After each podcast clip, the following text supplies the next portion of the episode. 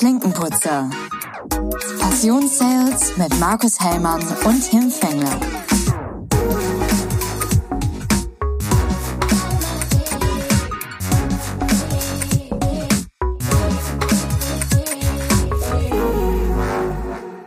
Hi Markus.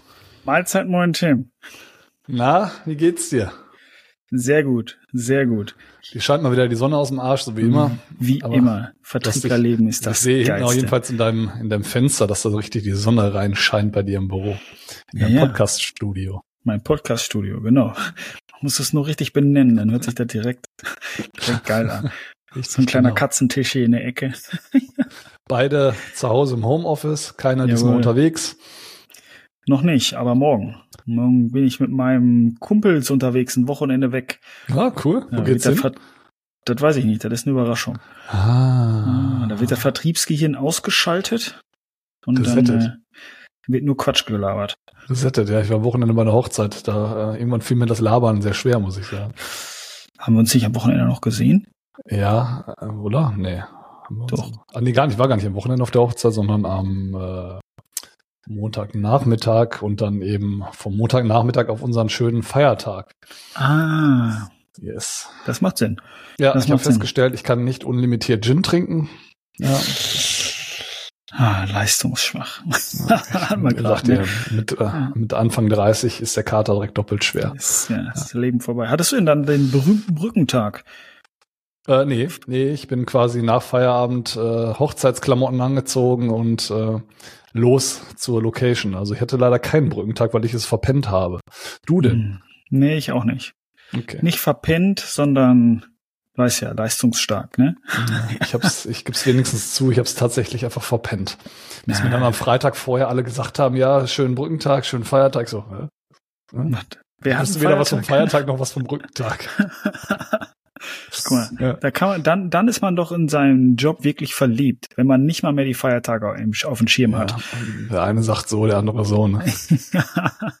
du musst Das ist mal die Sache der Perspektive. genau, entsprechend der Zielgruppe muss man das passend formulieren. Ja, ja, genau. Je nachdem, mit wem man gerade spricht. Ja, genau. Genau. Ja, sehr ja, gut. und äh, wir haben heute wieder eine neue Episode vorbereitet.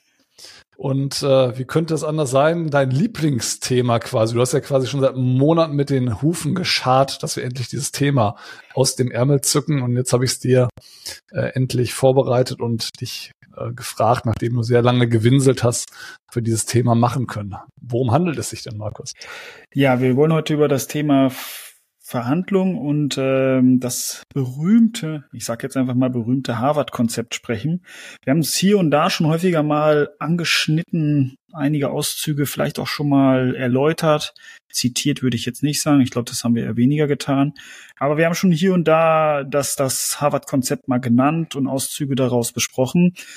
Und ähm, dann haben wir uns ja jetzt doch mal entschlossen zu sagen, okay, Vielleicht sollten wir jetzt mal so ein bisschen die Theorie beleuchten. Was ist das Harvard-Konzept überhaupt? Ähm, worum geht es da? Was ist, was ist die Kernaussage des Konzepts? Und da fokussieren wir uns heute auch drauf. Also wir gehen heute einmal kurz durch, was ist das Harvard-Konzept? Dann geben wir wie immer ähm, so ein ganz paar Tipps, wo man darauf achten sollte, wenn man, wenn man dieses Harvard-Konzept umsetzen möchte. Ähm, mein erster Tipp ist natürlich, kauft euch das Buch. Ähm, wir haben ja vorhin im Eingang, also eingangs schon drüber gesprochen. Ich nenne es auch Bibel, ähm, meine persönliche Bibel. Und ich kann es jedem nur ans Herz legen. Also ich finde das, ich, da sind sehr viele Fallbeispiele drin aus ganz Europa. Ähm, ich habe das Deutsche gelesen, nicht das Original. Ähm, Das Original Weil- heißt ja, so viel ich weiß, Getting to Yes. yes, Und äh, es yes. scheint extrem erfolgreich zu sein. Also ich hatte mich im Vorfeld ja auch ein wenig informiert zu dem Buch. Ich habe es nämlich noch nicht gelesen. Also ich werde hoffentlich irgendwann mal den Ratschlag annehmen und mir dieses Buch durchlesen. Ich hoffe, es ist nicht so dick wie eine Bibel, weil bei meiner Leselethargie äh, würde das auf jeden Fall nichts werden. ist Ähm, kurz und knackig. Ah, sehr gut. Hab dann nämlich äh, auch recherchiert beziehungsweise ähm, gelesen, dass es einer der erfolgreichsten Wirtschaftsbücher weltweit ist und in mittlerweile 36 Sprachen übersetzt wurde. Also wer dann auch nicht der deutschen Sprache mächtig ist, gibt es das sicherlich dann auch noch in Französisch, äh, Spanisch, Portugiesisch etc. Gehe ich mal ganz stark von aus und kann sich das dann in seiner individuellen Sprache dann zu Gemüte führen. Aber das Genau. äh, fand ich schon sehr spannend, dass es dann wirklich einer der erfolgreichsten Wirtschaftsbücher überhaupt ist. Aber ich denke mal, wenn man sich ich, also bei den ZuhörerInnen, die sich ähm, bereits im Vertriebsumfeld befinden, glaube ich, dass dieses Thema Harvard, Harvard-Konzept, äh, dass das äh, vielleicht jetzt nicht vorrangig mit dem Buch, aber das Konzept halt schon sehr, sehr oft gefallen ist. Und äh, die, die eben nicht im Vertriebsumfeld sind, für dieses eventuell neu, beziehungsweise die erfahren jetzt dann ein paar Details hauptsächlich von dir. Ich werde da rechts und links mal versuchen reinzugrätschen. Ja, vielleicht an der Stelle nochmal kurz erwähnt, das Buch kennen und das Prinzip umsetzen sind zwei verschiedene Paar Schuhe. Also ich glaube auch, dass die meisten es kennen und die wenigsten es richtig benutzen. Richtig benutzen heißt ja auch nicht, dass man immer alle Punkte daraus durchgeht, sondern dass man sich den Punkten bewusst ist und wie immer, ähm, bevor man in eine Verhandlung tritt, nochmal einmal kurz schaut, wo setze ich welchen Punkt um. Um, das werden wir gleich nochmal etwas näher erläutern.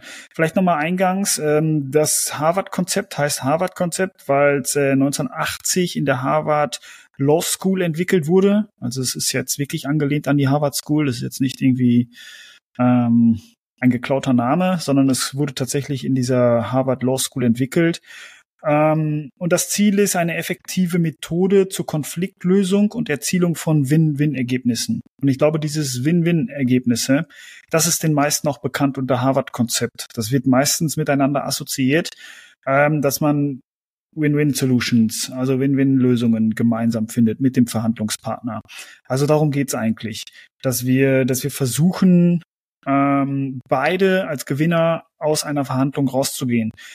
Vielleicht eingangs noch mal erwähnt, wir hatten schon häufiger mal den fleißigen Zuhörerinnen, sollte bekannt sein unser berühmtes Orangenbeispiel. Hast du es noch auf dem Schirm, Tim?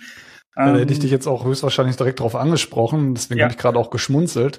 Also auf dem Schirm habe ich es auf jeden Fall noch. Es geht darum, dass ähm, ähm, sich zwei Kinder um eine Orange streiten und äh, Mama oder Papa entsprechend in den Streit eingreifen, um den nicht eskalieren zu lassen und dann sagen, ja, da, da, da wir nur eine Orange haben und ihr euch beide um die Orange streitet, teilen wir die Orange, jeder bekommt eine Hälfte.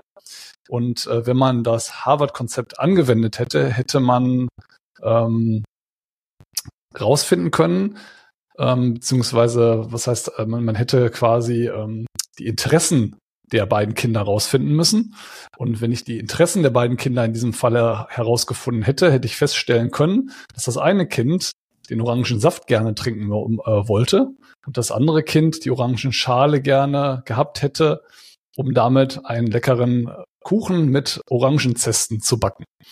Und ähm, da zeigt das Harvard-Konzept eben, dass man, ich glaube, das ist dann auch der erste Punkt, den du hast, die Interessen über die über den Position stellen muss und äh, die Interessen der Verhandlungsteilnehmer eben herausfinden muss, im Bestfall, um für beide eben diese sogenannte Win-Win-Situation ähm, herzustellen. Boah, ich war selten so stolz auf dich, Tim. Ja, ich habe es nicht abgelesen. Unfassbar. Ja, das ist, wenn man zu häufig drüber spricht, dann kommt das einfach raus. Ne? Da braucht man auch keine Bücher lesen. Mhm. Ja, besser hätte ich es nicht sagen können. Genauso passt es. Stetiger Tropfen höhlt den Stein. Ne? Ja, ganz genau. Und dann lass uns doch direkt reinspringen ins Konzept. Man kann grob, also das Buch selber ist jetzt nicht genauso unterteilt, aber man kann grob sagen, dass es in fünf Punkte aufgegliedert ist. Ähm, der erste Punkt ist immer, trenne Mensch und Problem. Also, wenn du äh, irgendwas verhandelst und es entsteht ein Problem, trenne das vom Menschen. Ähm, das heißt, du sollst dich auf das Sachthema fokussieren. In dem Moment natürlich auch persön persönliche Angriffe ähm, selber nicht machen und vom Gegenüber nicht drauf eingehen. Also negative Emotionen rauslassen, weil wenn wir über ein Sachthema sprechen, kann man eigentlich, muss man, kann man nicht sauer auf den Gegenüber sein, weil im Endeffekt ist es ein Sachthema. Ähm, da kommt auch schon der erste Punkt, den wir immer häufig besprochen haben und immer wieder erwähnen, ist das aktive Zuhören. Also wenn wir wenn wir das Problem vom Menschen trennen möchten, also uns wirklich nur das Sachthema anschauen, da müssen wir ganz genau hinschauen, ähm, was verbirgt sich eigentlich dahinter? Warum ist derjenige so sauer? Was ist das Sachthema hinter der Emotion, die die Person gerade zeigt? Und da gehen wir jetzt gerade auch schon sauber dann in den zweiten Punkt. Das ist genau das, was du gerade gesagt hast. Konzentration auf Interessen. Also konzentriere dich nicht auf die Position. Der Tim ist sauer auf mich, sondern durch aktives Zuhören, durch Fragen finde ich deinen wirklichen Beweggrund, dein Interesse, warum es so ist. Das heißt, wir konzentrieren uns auf die Interessen. Ähm, ja, Orangenbeispiel haben wir gerade genannt. Das ist das typische Beispiel, um zu sagen, was ist das wirkliche Interesse meines Verhandlungspartners? 50-50 ist nicht immer Win-Win. Bei dem Orangenbeispiel wäre es in diesem Fall Lose-Lose, weil keiner so richtig sein Ziel erreichen konnte. Ähm, wichtig ist, dass an der Stelle die stärksten Interessen eines Menschen sind natürliche Bedürfnisse. Was sind die natürlichen Bedürfnisse? Wir haben da unter anderem Sicherheit. Also wenn man zum Beispiel, wir gehen jetzt mal einfach rein in eine Verhandlung, du möchtest in eine Mietwohnung, du möchtest eine Mietwohnung ähm, einziehen und du bist total aufgeregt und ich merke zum Beispiel, ich bin der Vermieter, dass du Angst hast, dass du in einem Jahr wieder rausgeschmissen wirst von mir, weil du denkst, ich äh, melde Eigennutzung an. So, das heißt, dein Interesse erstes dahinter ist wirklich das Bedürfnis von Sicherheit. Dann materielle Absicherung haben wir an der Stelle noch. Das heißt, du möchtest vielleicht nicht zu viel Miete zahlen, du kaufst dir eine Küche, du möchtest einfach materiell an der Stelle nicht zu viel investieren. Dann gibt es ein anderes Bedürfnis, das ist zum Beispiel die Zugehörigkeit. Ähm, wenn du jetzt beispielsweise total emotional reagierst, weil du nicht in, nicht, nicht mehr Fan von Borussia äh, Borussia Mönchengladbach oh sagen. ah, herrlich. Äh, wie heißt dein Verein? Dortmund. Dortmund sein möchtest. ui, ui, da bin ich auch gerade an der Katastrophe vorbeigeschlittert. dass du diese These aufstellst, ist eigentlich ja. schon schlimm genug. Und dann ich noch die Vereine zurück. vertauscht. Ich nehme es wieder Mann, zurück. Mann, Mann, Sie, das ist, wenn ich einfach versuche, aus dem Stegreif Beispiele zu nennen, dann bringe ich deine Fußballsachen durcheinander. Ja, ja. Ganz gefährliches Pflaster. Auf jeden Fall. Okay, also wir reden über Zugehörigkeit. Da kann sich jetzt jeder mit München-Gladbach denken, was er will. Ähm, dann geht's noch um das Thema Anerkennung. Das ist auch ein, ähm, ein, ein menschliches Grundbedürfnis und Selbstbestimmung. Also Punkt zwei ist Konzentration auf Interessen und bei den Interessen auch mal schauen, was sind die Bedürfnisse des Gegenübers. Warum hat er diese Position? Also was ist dieses Interesse hinter der Position?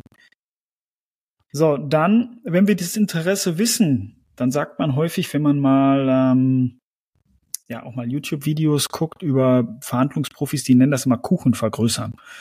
Ähm, dann mache deinen Kuchen größer. Also entwickeln von kreativen Optionen. Also kann ich noch irgendwas größer machen? Was wäre eine Option für dich? Was vielleicht für mich gar kein Schmerz wäre.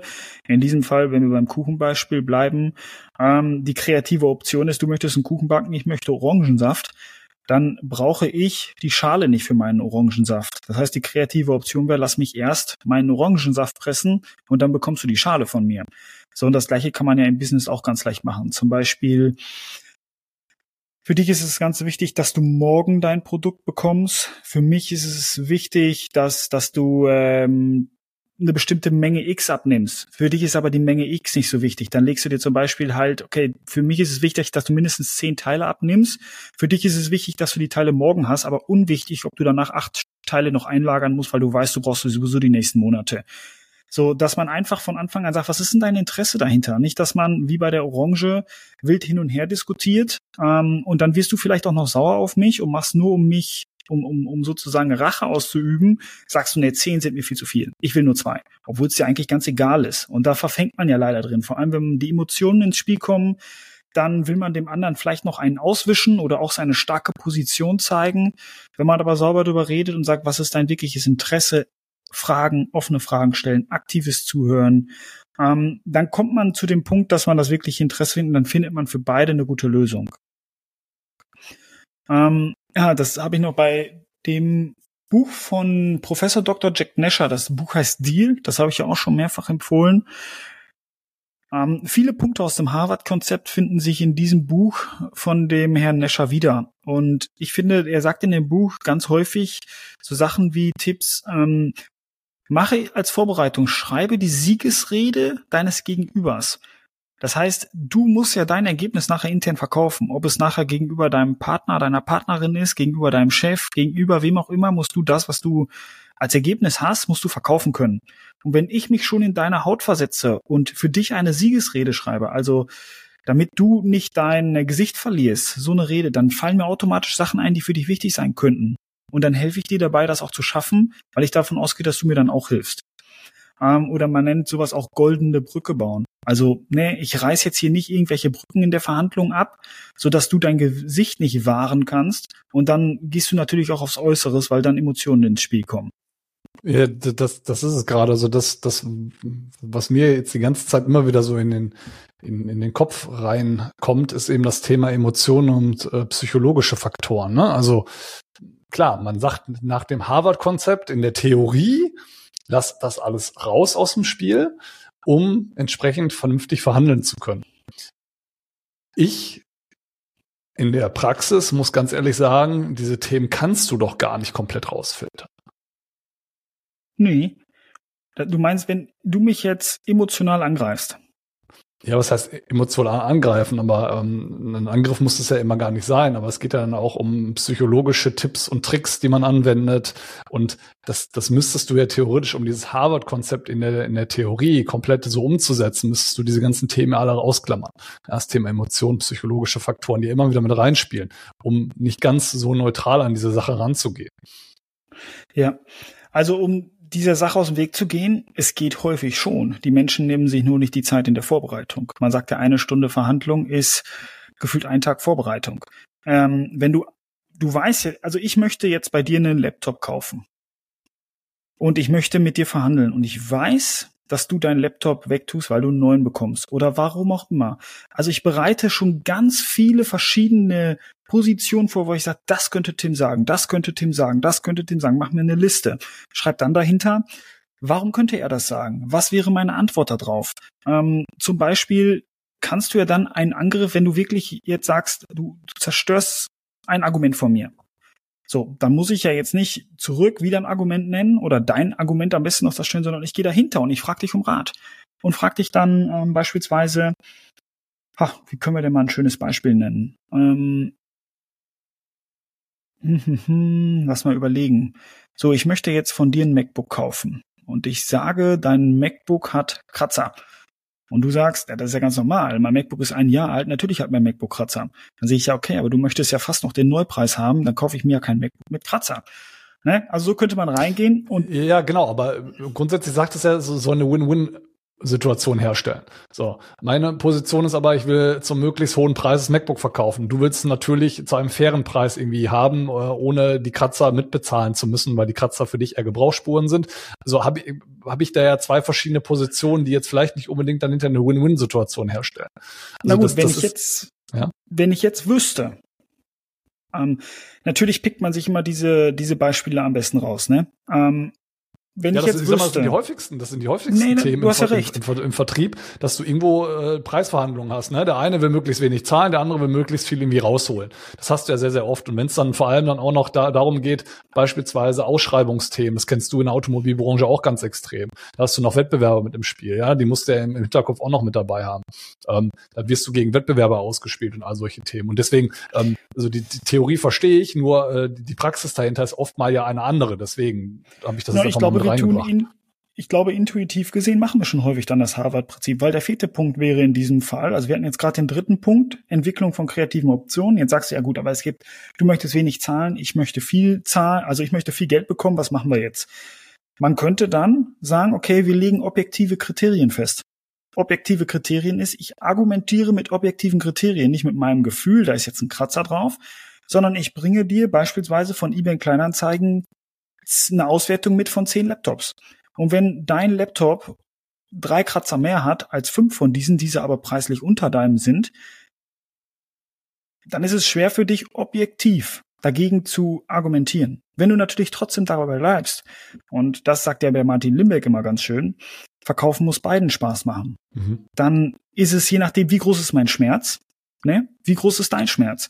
Wenn ich durch, durch Fragerei rausbekomme, du musst dein MacBook verkaufen, weil du dir den neuen kaufen möchtest und du brauchst dafür das Geld.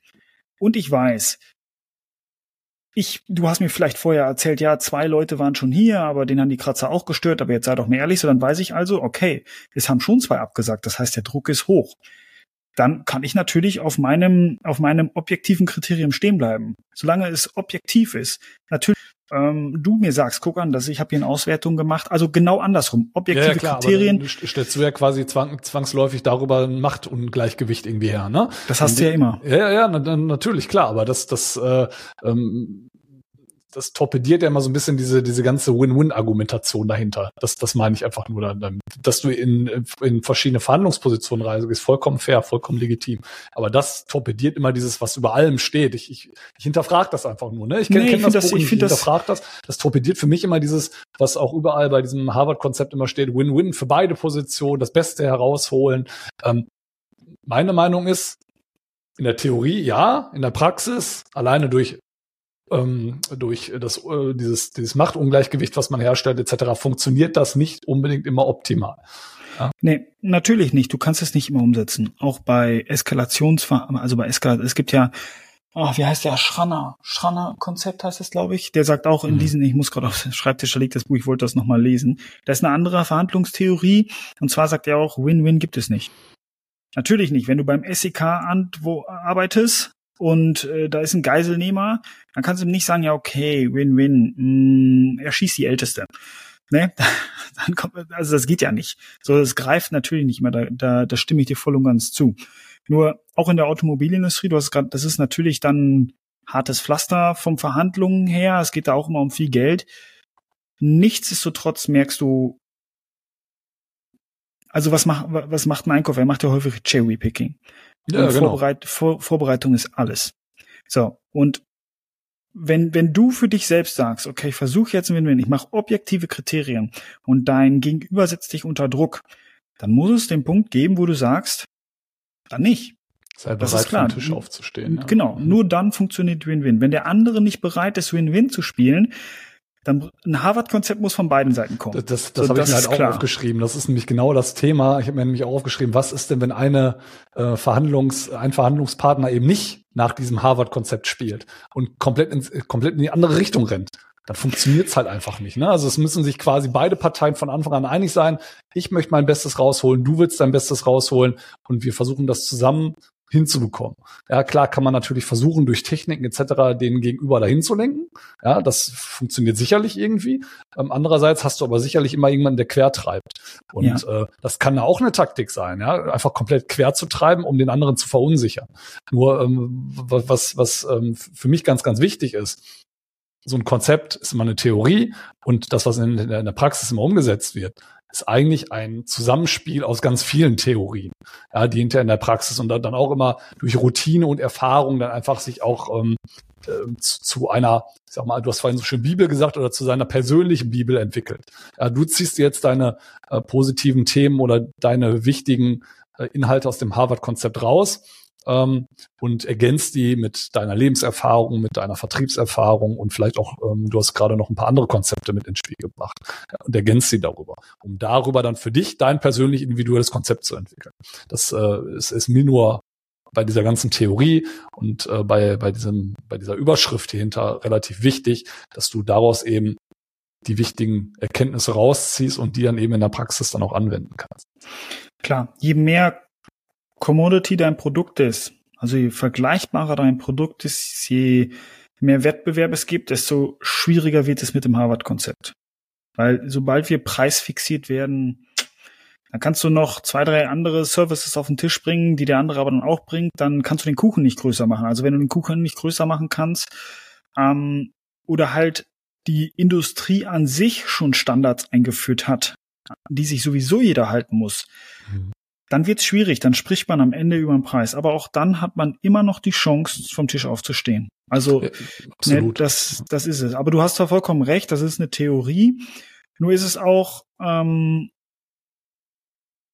es ist für mich auch ein Mindset. Also wenn ich, wenn ich, wenn ich mit jemandem verhandle, dann versuche ich eine Win-Win zu machen. Also ich sage ja immer, ich bin, ich bin der Anwalt des Kunden nach innen und ich bin der Anwalt unseres Unternehmens nach außen. So und ein Anwalt versucht, wenn ich alles in einer Person bin, versuche ich natürlich für beide eine optimale Lösung rauszubekommen. Das funktioniert nicht immer, da müssen wir uns nichts vormachen. Nur sind, wenn ich mir die Interessen anschaue, dann sind die Interessen nicht immer gleich.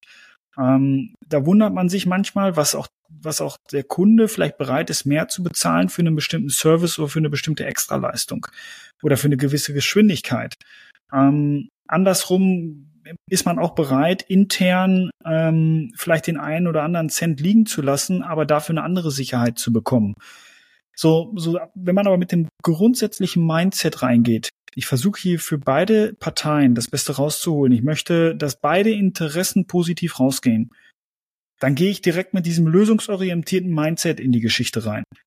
Wenn ich das nicht habe und ich direkt sage, ja, ähm, es ist immer, ne, wenn man jetzt ein anderes Konzept hat und sagt, man muss das immer knallhart, hier entsche entscheidet nachher nur der Preis, dann gehe ich da mit einem anderen Konzept rein und dann hat man natürlich ähm, weniger Gesprächsbedarf am Ende vom Tag. Also für mich ist es, wie du sagst, ein Bibel ist ein Mindset-Thema. Wie gehe ich in eine Verhandlung rein? Und jetzt kennen wir beide auch versierte, versierte Ansprechpartner und Verhandler. Alteingesessene mit viel Erfahrung, die wissen, auf wen man bauen kann. Und dann, dann gibt es, dann wird der Kuchen größer gemacht an der einen oder anderen Stelle. Ja, ich hatte, ich hatte halt auch schon mal so solche Themen, wo du dann bei einem, mit einem Einkäufer gegenüber gesessen hast und du wusstest, ihm passt entweder emotional sein Gegenüber nicht, also in dem Falle ich, äh, er bevorzugt vielleicht auch eine andere Marke, ein anderes Produkt, ist aber gezwungen, aufgrund von Konstellationen im Unternehmen, sich trotzdem mit dir gemeinsam an den Tisch zu setzen. Du hast trotzdem die Chance, weil du vielleicht ähm, ähm, vom Produkt das bessere Produkt hast, aber vielleicht auch vom Preis nicht auftrumpfen kannst und der versucht dann eben äh, hauptsächlich dich so weit zu drücken immer in eine Richtung, ähm, in dem du ja eigentlich in zwangsläufig nachgeben musst, weil du schon von Anfang an weißt, du bist eigentlich in der, ich sag mal, ähm, vielleicht nicht unbedingt in der in der besten Situation, weil du schon ähm, quasi äh, schon schon von ihm zu spüren gekriegt hast, dass du äh, eigentlich nicht erwünscht bist, in Anführungsstrichen, aber sich mit dir trotzdem an den Tisch setzen muss. Und du kannst es zwar trotzdem gewinnen und da musst du eben abwägen, mache ich das im Sinne des Unternehmens, weil du das Produkt oder den Auftrag bekommen möchtest, ähm, oder lasse ich es hinterher und stehe ich vom Tisch auf, weil er eben in dieser Verhandlung eben nicht eine Win-Win Geschichte für beide Parteien sucht, sondern eigentlich nur für sich und für sein ja. Gegenüber eben gar nicht. Und äh, die Situation habe ich schon sehr, sehr oft gehabt. Und äh, das ist anstrengend. Ähm, und man muss dann auch wirklich bereit sein, wie du das schon so gesagt hast, ähm, einfach zu sagen, ja, Verkauf muss für beide Seiten Spaß machen. Ähm, und dann einfach zu sagen, dann äh, werden wir den Deal nicht gemeinsam closen und dann geh gerne mit deinem bisherigen Partner zusammen und äh, geh eben den Weg, aber eben nicht mit mir. Ja. Das passiert halt im Vertrieb. Du wirst halt nie immer ähm, ja, die Verhandlungen haben, wo beide Seiten einfach das Beste voneinander wollen. Genau. Da muss ich aber auch sagen, aus eigener Erfahrung, wenn man auch mal mit anderen aus der Vertriebsbranche spricht, ähm, du und ich, ich nenne es mal an der Front, also beim Kunden am Tisch, wir wissen relativ schnell, ob das hier zueinander führt, ob das ein, ob noch jeder die gleiche Chance hat oder nicht. Das Problem ist dann, wenn es Richtung Zentrale geht, diese objektiven Kriterien, die du schon sehr gut einschätzen kannst vom Gefühl her, ähm, und vielleicht nicht nur vom Gefühl, sondern auch schon Beweise hast, wo du sagst, das geht absolut in die verkehrte Richtung, ist leider, dass die Zentrale doch noch so Karotten gesteuert und sagt, jetzt lass uns trotzdem noch versuchen. Es gibt ja immer noch die einprozentige Chance, dass wir den Auftrag doch bekommen, weil unser Gegenüber einen Fehler macht, also unser Wettbewerb und und. Jetzt lass uns mal das Beispiel nennen, um unsere Zuhörerinnen mal, mal ein plakatives Beispiel zu nehmen. Ich baue ein Haus. So, ich möchte ähm, an mein Haus ganz besondere Features haben. So, jetzt möchte ich ähm, Jetzt möchte ich ganz besondere elektrische, elektrische Systeme bei mir installieren. Und ich erstelle schon die Zeichnung und du als, ähm, als Verkäufer eines Bildschirms siehst schon, dass ich meine Anschlüsse in meinem Haus auf den Zeichnungen so gelegt habe, dass die perfekt für das Wettbewerberprodukt sind. Ich hole dich trotzdem immer noch an den Tisch und du merkst einfach, alles, was er tut, auch die, beispielsweise, wir reden über den Fernseher, auch die Sattanlage passt schon perfekt auf das Produkt des anderen. Die Verkabelungen sind so gelegt.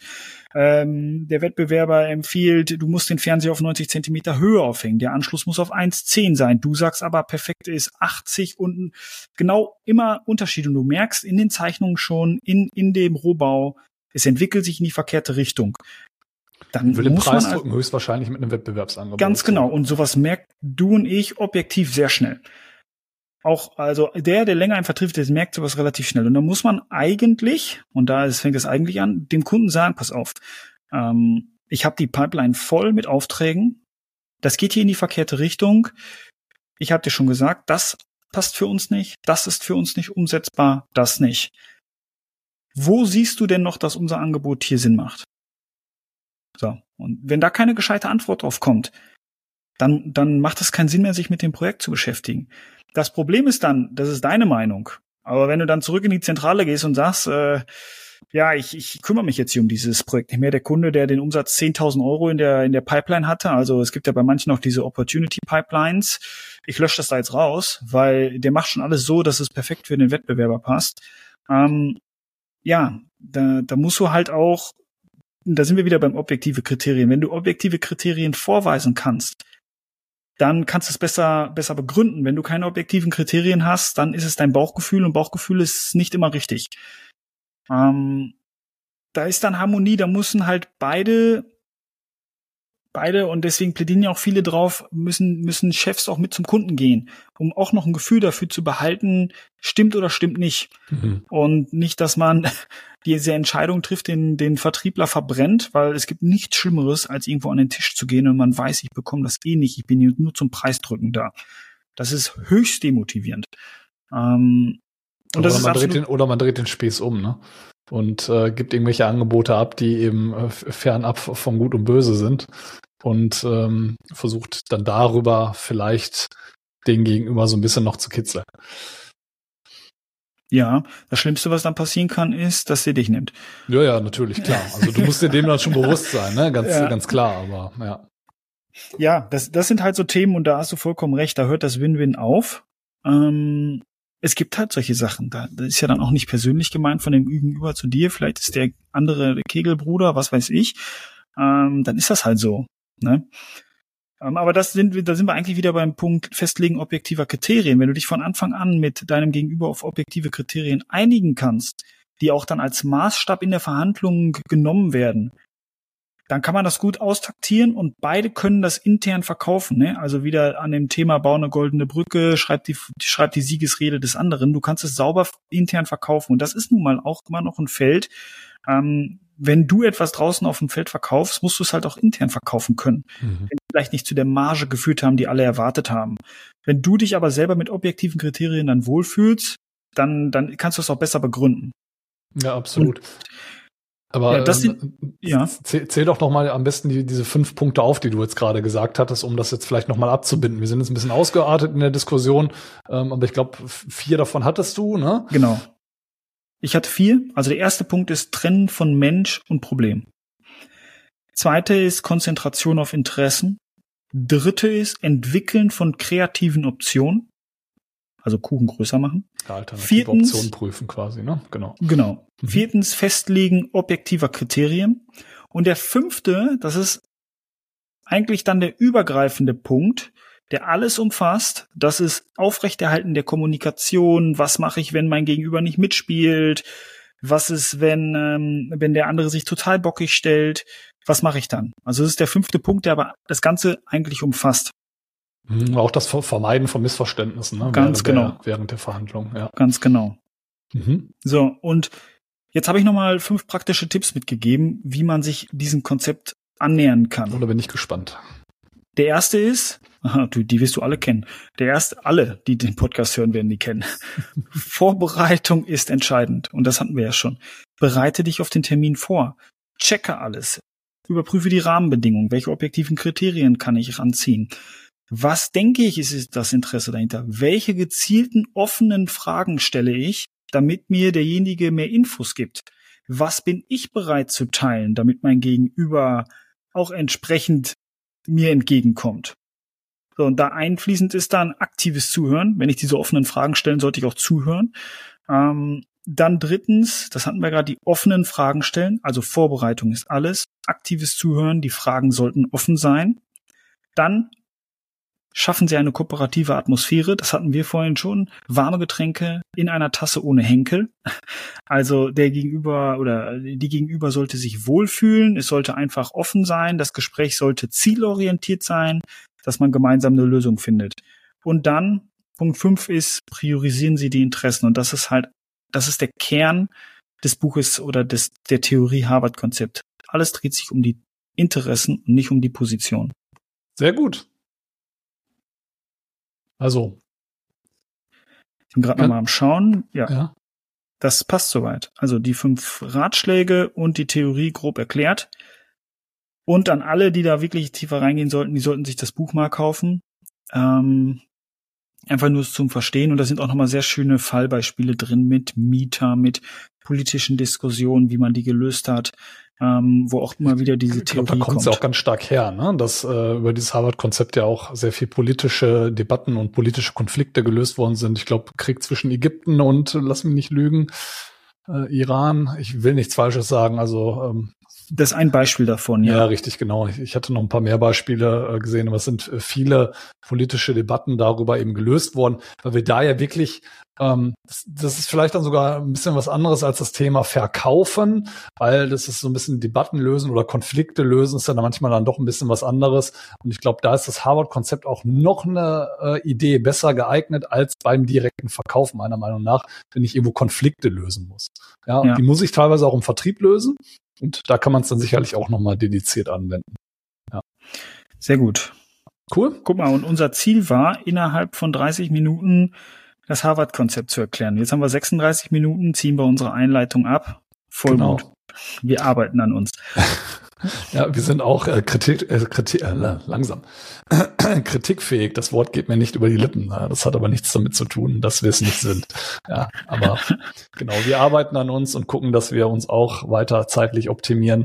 Und äh, dann würde ich auch direkt sagen, danke Markus, danke für deinen Input äh, von deiner Seite heute, ganz stark äh, getrieben. Ich habe nur mal ein bisschen versucht, dir äh, Beinchen zu stellen, hat aber so, wie ich es mir schon gedacht habe, nicht funktioniert. Und äh, würde dann sagen, bis äh, zur nächsten Episode. Danke, Tim. Ich würde sagen, see you soon. See you soon. Bis bald, Markus. Ciao.